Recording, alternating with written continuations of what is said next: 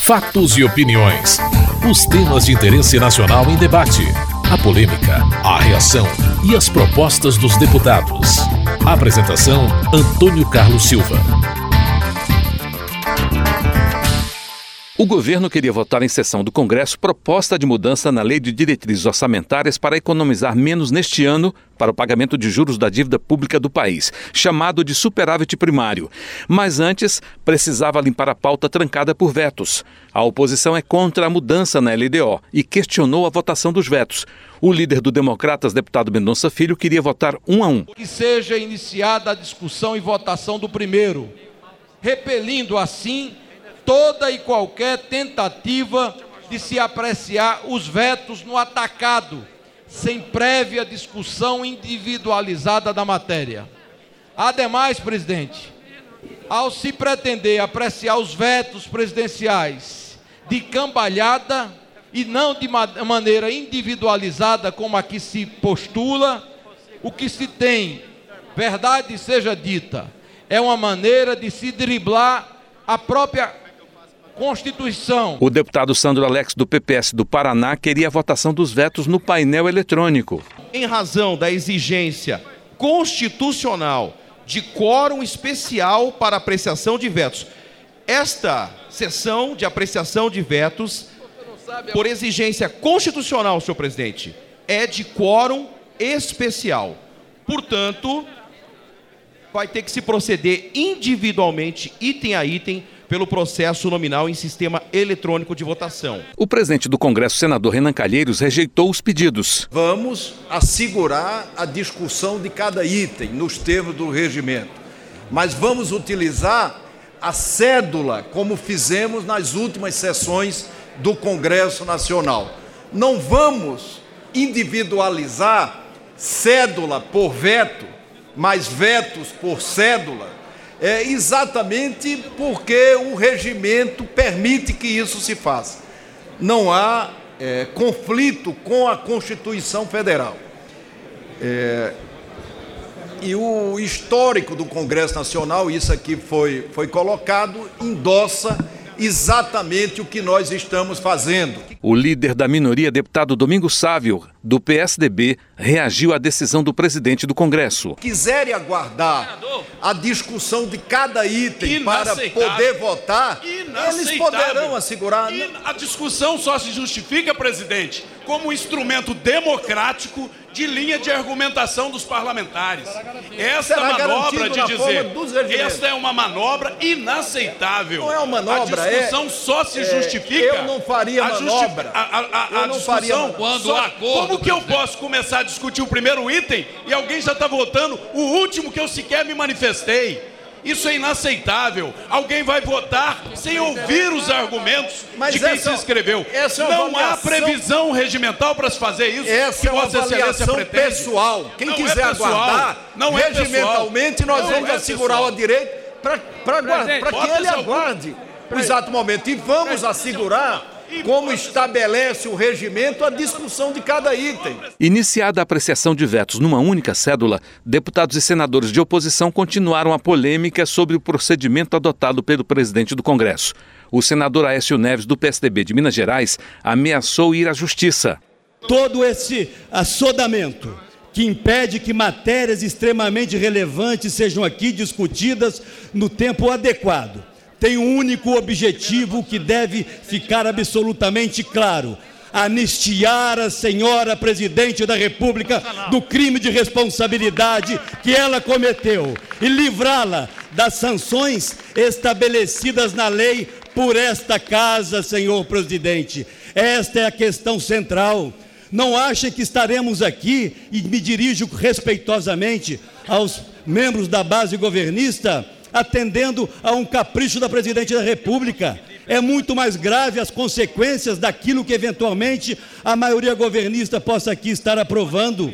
Porque se nós acertarmos que daqui para frente e aceitarmos, presidente Henrique Eduardo Alves, que no momento em que não se consegue cumprir a lei, basta utilizar a sua maioria para transformar a lei, nós estaremos dando um passo para trás naquele que foi um dos mais importantes avanços conquistados por essa casa, Estávamos lá, eu e Vossa Excelência, como líderes partidários, quando aprovamos a lei de responsabilidade fiscal e ela está sendo julgada fora. Mas isso é apenas um debate entre oposição e governo? Longe disso.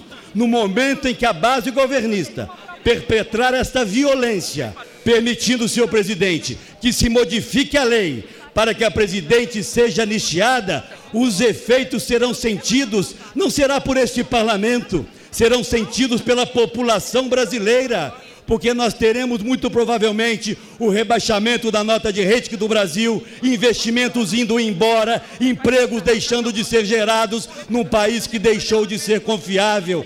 Essa, senhor presidente, é a questão central. Nós estamos tratando da vida real das pessoas.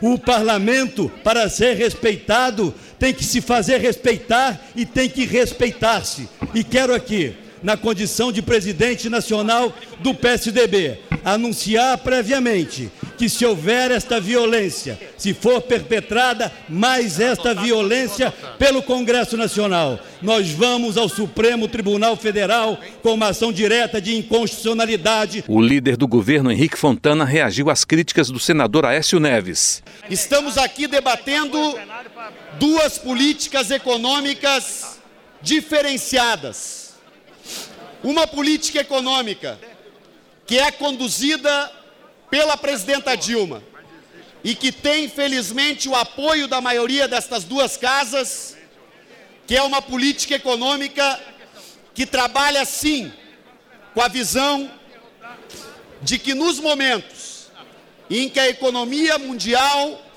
entra em recessão, os estados devem agir de forma anticíclica para garantir crescimento econômico, para garantir a geração de empregos, para garantir a renda das pessoas, para garantir os salários. A política proposta pelo senador Aécio e que foi defendida por ele durante a eleição presidencial é a política que prioriza o arroz fiscal como variável central dos ajustes econômicos. O que nós precisamos ressaltar neste debate, além de reafirmar que o presidente Renan Calheiros decide de maneira absolutamente regimental que nós vamos sim analisar todos os vetos para poder votar a, a seguir a mudança da LDO, a mudança do superávit fiscal, sim, porque dos 20 países que compõem o G20, 17 destes países, senador Aécio, estão fazendo déficit fiscal e o Brasil está propondo diminuir o tamanho do superávit. Por isso é que eu peço à nossa base que permaneça no plenário para que nós enfrentemos a obstrução da oposição que quer sim gerar um impasse neste modelo de crescimento econômico, neste modelo que coloca o emprego, a renda e os salários, a distribuição de renda no centro da política econômica. É por isso que nós, fazendo política anticíclica, que é outra política econômica, aliás, aliás, é a política econômica que foi escolhida pelo povo brasileiro na eleição do dia 28 de outubro, é a política econômica do emprego, é a política econômica da distribuição de renda, é a política econômica que amplia investimentos públicos e infraestrutura e que garante o melhor nível destes investimentos em infraestrutura das últimas três décadas no país. O líder do Democratas, Mendonça Filho, classificou a ação da maioria como tratoraço. É absolutamente estranho que a gente possa assistir um espetáculo de tratoraço no âmbito do Congresso Nacional. É absolutamente absurdo que a gente tenha assistido nos últimos dias a vontade da maioria governista nesta casa solapando a minoria, no caso a bancada da oposição, passando por cima do regimento interno do Congresso Nacional e de respeitando o texto constitucional. Eu sei que a presidente da República, Dilma Rousseff, nesse instante está preocupada com o ambiente que ela se meteu, porque na verdade ela prometeu uma realidade ao povo brasileiro que dizia respeito a um panorama econômico ideal e que, na verdade, ela tem contrariado a cada dia, a cada instante, esta realidade. O líder do PSDB, deputado Antônio Embaçaí, acusou a maioria de tentar descumprir a lei de responsabilidade fiscal. Como nós podemos iniciar a votação de qualquer um desses vetos sem que haja discussão dos vetos? É uma coisa absolutamente incoerente, inconstitucional. Quem está nos assistindo quer saber como a gente vai votar aquele veto. Mas se Vossa Excelência, no apressamento dessa sessão, da ordem de comando para começar a votação de todos os vetos, fica efetiva, efetivamente prejudicado a nossa posição. Senhor presidente, a realidade é a seguinte: a presidente Dilma, quando esteve na Paraíba, disse alto e bom som que na eleição se faz o diabo. E ela fez exatamente o que ela disse na Paraíba. Ela torrou, literalmente, queimou o dinheiro do contribuinte brasileiro. Ela descumpriu a lei orçamentária, está sujeita a penalizações. Não pode agora, senhor presidente, a presidente Dilma agachar o Senado não a nós, da oposição, que não vamos nos submeter a isso, mas o Congresso Nacional, com a sua maioria governista, está dando um péssimo exemplo de democracia. Porque está nesse momento, senhor presidente, rasgando a lei de responsabilidade fiscal, liberando geral a gastança nesse país. O presidente do Congresso, senador Renan Calheiros, afirmou que iria garantir o direito da minoria. Eu queria é, rapidamente responder ao deputado Embaçaí que nós vamos sim, como assegurei desde o momento, cumprir o acordo e cumprir o regimento. E vamos seguir a rota que nós seguimos em todas as sessões de apreciação de vetos realizadas pelo Congresso Nacional. Renan Calheiros. E que não há Queria repetir isso, me permitam, e que não há nenhuma pressa com relação a essa sessão. Para que todos entendam, essa sessão está sendo convocada pela décima primeira vez. Décima primeira vez. Senhor presidente. Décima primeira vez. Então não há pressa para nós realizarmos isso. Agora, a, a palavra para que cada deputado ou senador discuta cada veto, nós vamos assegurar. Nós só vamos encerrar, concluir a apreciação dos vetos quando garantirmos a palavra ao último orador. O líder do PROS, deputado Givaldo Carimbão, apoiou a decisão do presidente do Congresso. Entendemos perfeitamente que é democrático e legítimo parte do parlamento, ou seja, a oposição ou situação em situações políticas adversas ao seu sentimento, pode, obviamente, querer, como foi feito e é sempre feito no parlamento, a prorrogação até quando puder. Nós estamos aqui, e Sua Excelência coloca muito claro, são 11 convocações feitas para esses vetos.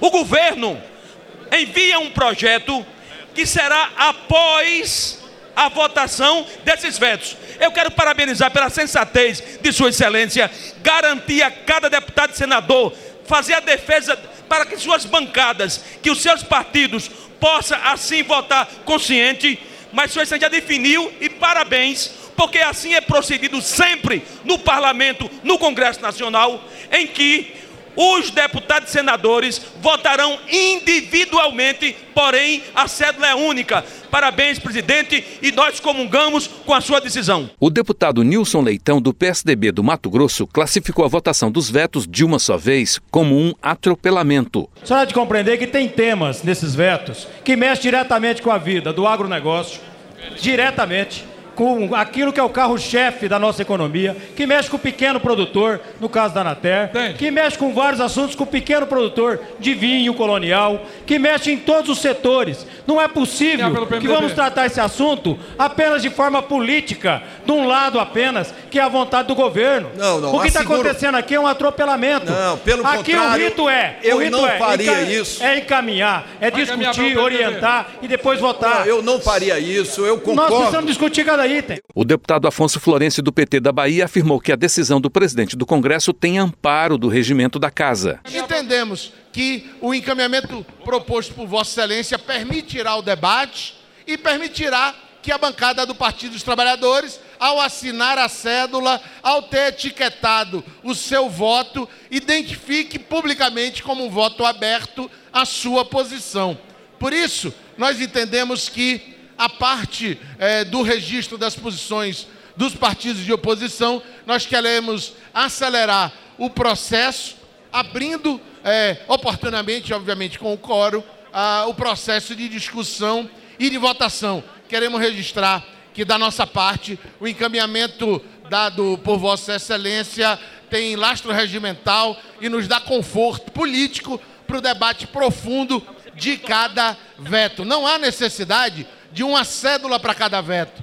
Não há necessidade. Portanto, nós estamos eh, contemplados com o encaminhamento de Vossa Excelência. O deputado Ronaldo Caiado do Democratas de Goiás apelou ao Congresso para não apagar as digitais da presidente da República. querer impedir, querer cercear o direito do debate, da discussão de cada um dos itens, de matérias polêmicas e importantes que estão aqui, ao invés de ser no painel, para que todo eleitor brasileiro saiba da posição de cada parlamentar a cada matéria que ali foi apreciada.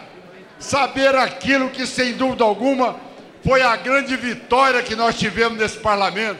É o fim do voto secreto, não é só para caçar parlamentares, é o fim do voto secreto para nós sabermos como ele votou em matérias que são de interesse da população brasileira e que não são respeitados pelo executivo. Eu concordo plenamente com o senador Zé Agripino, com os parlamentares e o deputado Mendonça Filho. Em nós reagirmos a essa posição e resgatarmos a credibilidade dessa casa.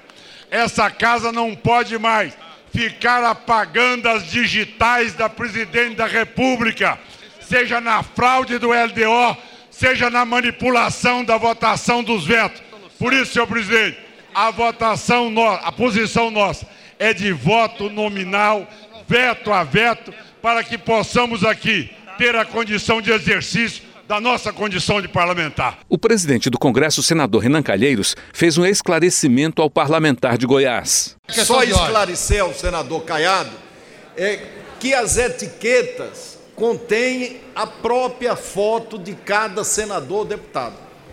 É, e nós publicaremos é, a apuração dos votos, na apreciação dos vetos, é, no Diário Oficial do Congresso Nacional, de modo que todos saberão é, como votou cada senador e como votou cada deputado. E qual o resultado da apreciação, como manda a Constituição. Questão de ordem. Para o deputado Roberto Freire, do PPS de São Paulo, o procedimento adotado fere o direito do parlamentar. Crime de responsabilidade não é só de presidente da República, é também de presidente do Congresso. E de qualquer um parlamentar. não, Qualquer um parlamentar. Cara, O parlamentar tem outro tipo, outra tipificação. Sim. O que Vossa Excelência tem que entender é que eu quero fazer obstrução em alguns vetos. E, tá isto, e isto foi retirado como direito meu de parlamentar. Obstrução impede o coro. O voto em branco ou voto nulo dá coro. Eu já Se não respondi. entende disso, Vossa Excelência está subvertendo o Congresso Nacional. Votados os vetos na terça-feira, deputados e senadores abriram caminho para a apreciação da mudança fiscal na LDO proposta pelo governo. Mas a falta de quórum impediu a votação da proposta que será analisada na terça-feira. Você está ouvindo Fatos e Opiniões. Havia acordo para aprovação da proposta de emenda à Constituição que aumenta em 1% a transferência de recursos da União para o Fundo de Participação dos Municípios. Mas os deputados debateram o tema. Luiz Carlos Rauli, do PSDB do Paraná, chamou atenção para perdas nas transferências de recursos para estados e municípios no atual governo. Desde a Constituinte, quando os municípios e Estado conseguiram ampliar a sua participação no Fundo de Participação do Estado e dos municípios, que representa a participação de 47% do imposto de renda e 57% do IPI. Ao longo dos anos, foi acrescido um ponto a mais para o município e agora novamente mais um ponto para o município, em cima dos 22,5% que cabe aos municípios, representando esta PEC 4,4% de incremento distribuído em dois anos. Primeiro ano, uma terça parte, e no segundo ano em diante, 0,75. Senhor presidente, senhores seus parlamentares, o Tribunal de Contas da União fez um, um estudo das perdas de 2008 a 2002 dos estados e municípios. Olha a cifra que alcançou as perdas que a União, padrasto, madrasta dos estados e dos municípios. 190 bilhões e 111 milhões de reais. 190 bilhões nós estamos falando. Pepe Vargas, do PT do Rio Grande do Sul, reagiu à acusação do deputado Luiz Carlos Rauli. Como disse o deputado Rauli há pouco, como se nos últimos 12 anos a União tenha sido a madrasta dos municípios. Eu fui prefeito de 1997 até 2004. No tempo que eu fui prefeito, o FPM, que é o que nós estamos mudando aqui, era 22,5% daquela cesta de tributos que compõe o FPM. E passou todo o governo do presidente Fernando Henrique Cardoso e nunca se aventou aqui a possibilidade de aumentar o FPM. Em 2007, no governo do presidente Lula, nós já fizemos uma mudança na Constituição e o FPM passou a 23,5%, ampliando a transferência constitucional aos municípios brasileiros.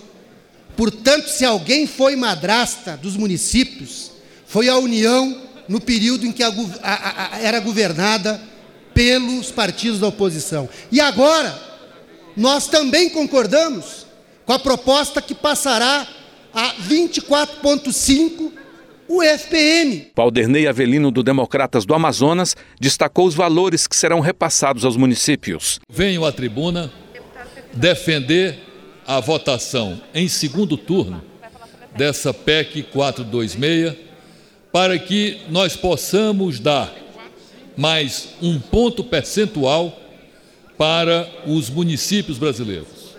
Hoje, a partilha dos impostos com, da União com estados e municípios é apenas o IPI e o imposto de renda.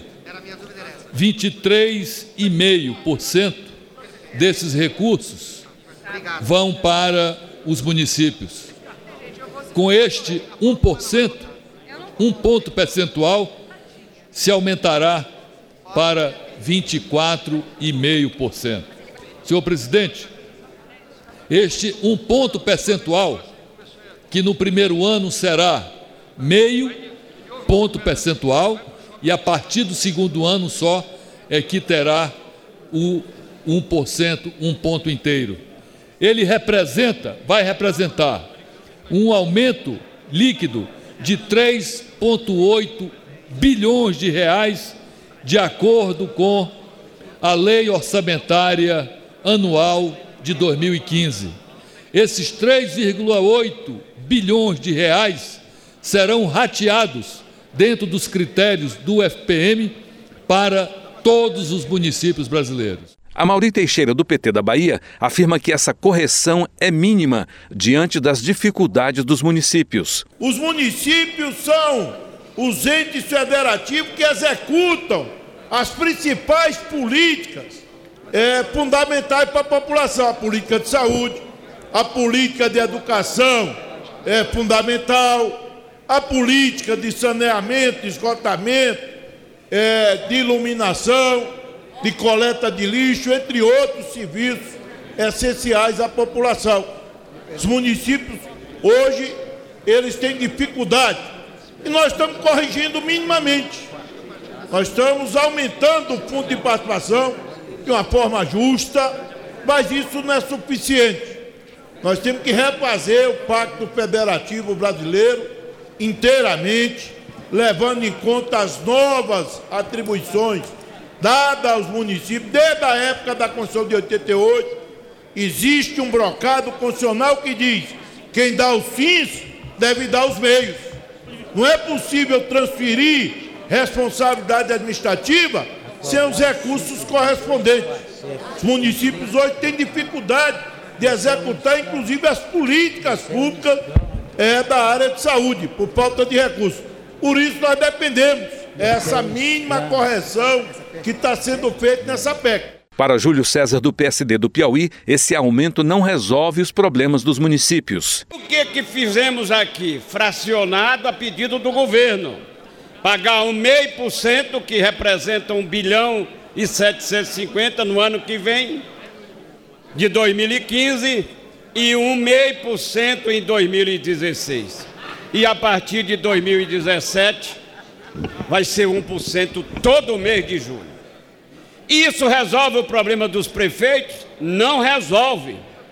Porque a união de 98 para cá, quando houve aquela subida de 5 pontos percentuais do FPM, passou a transferir sucessivas obrigações aos municípios do Brasil.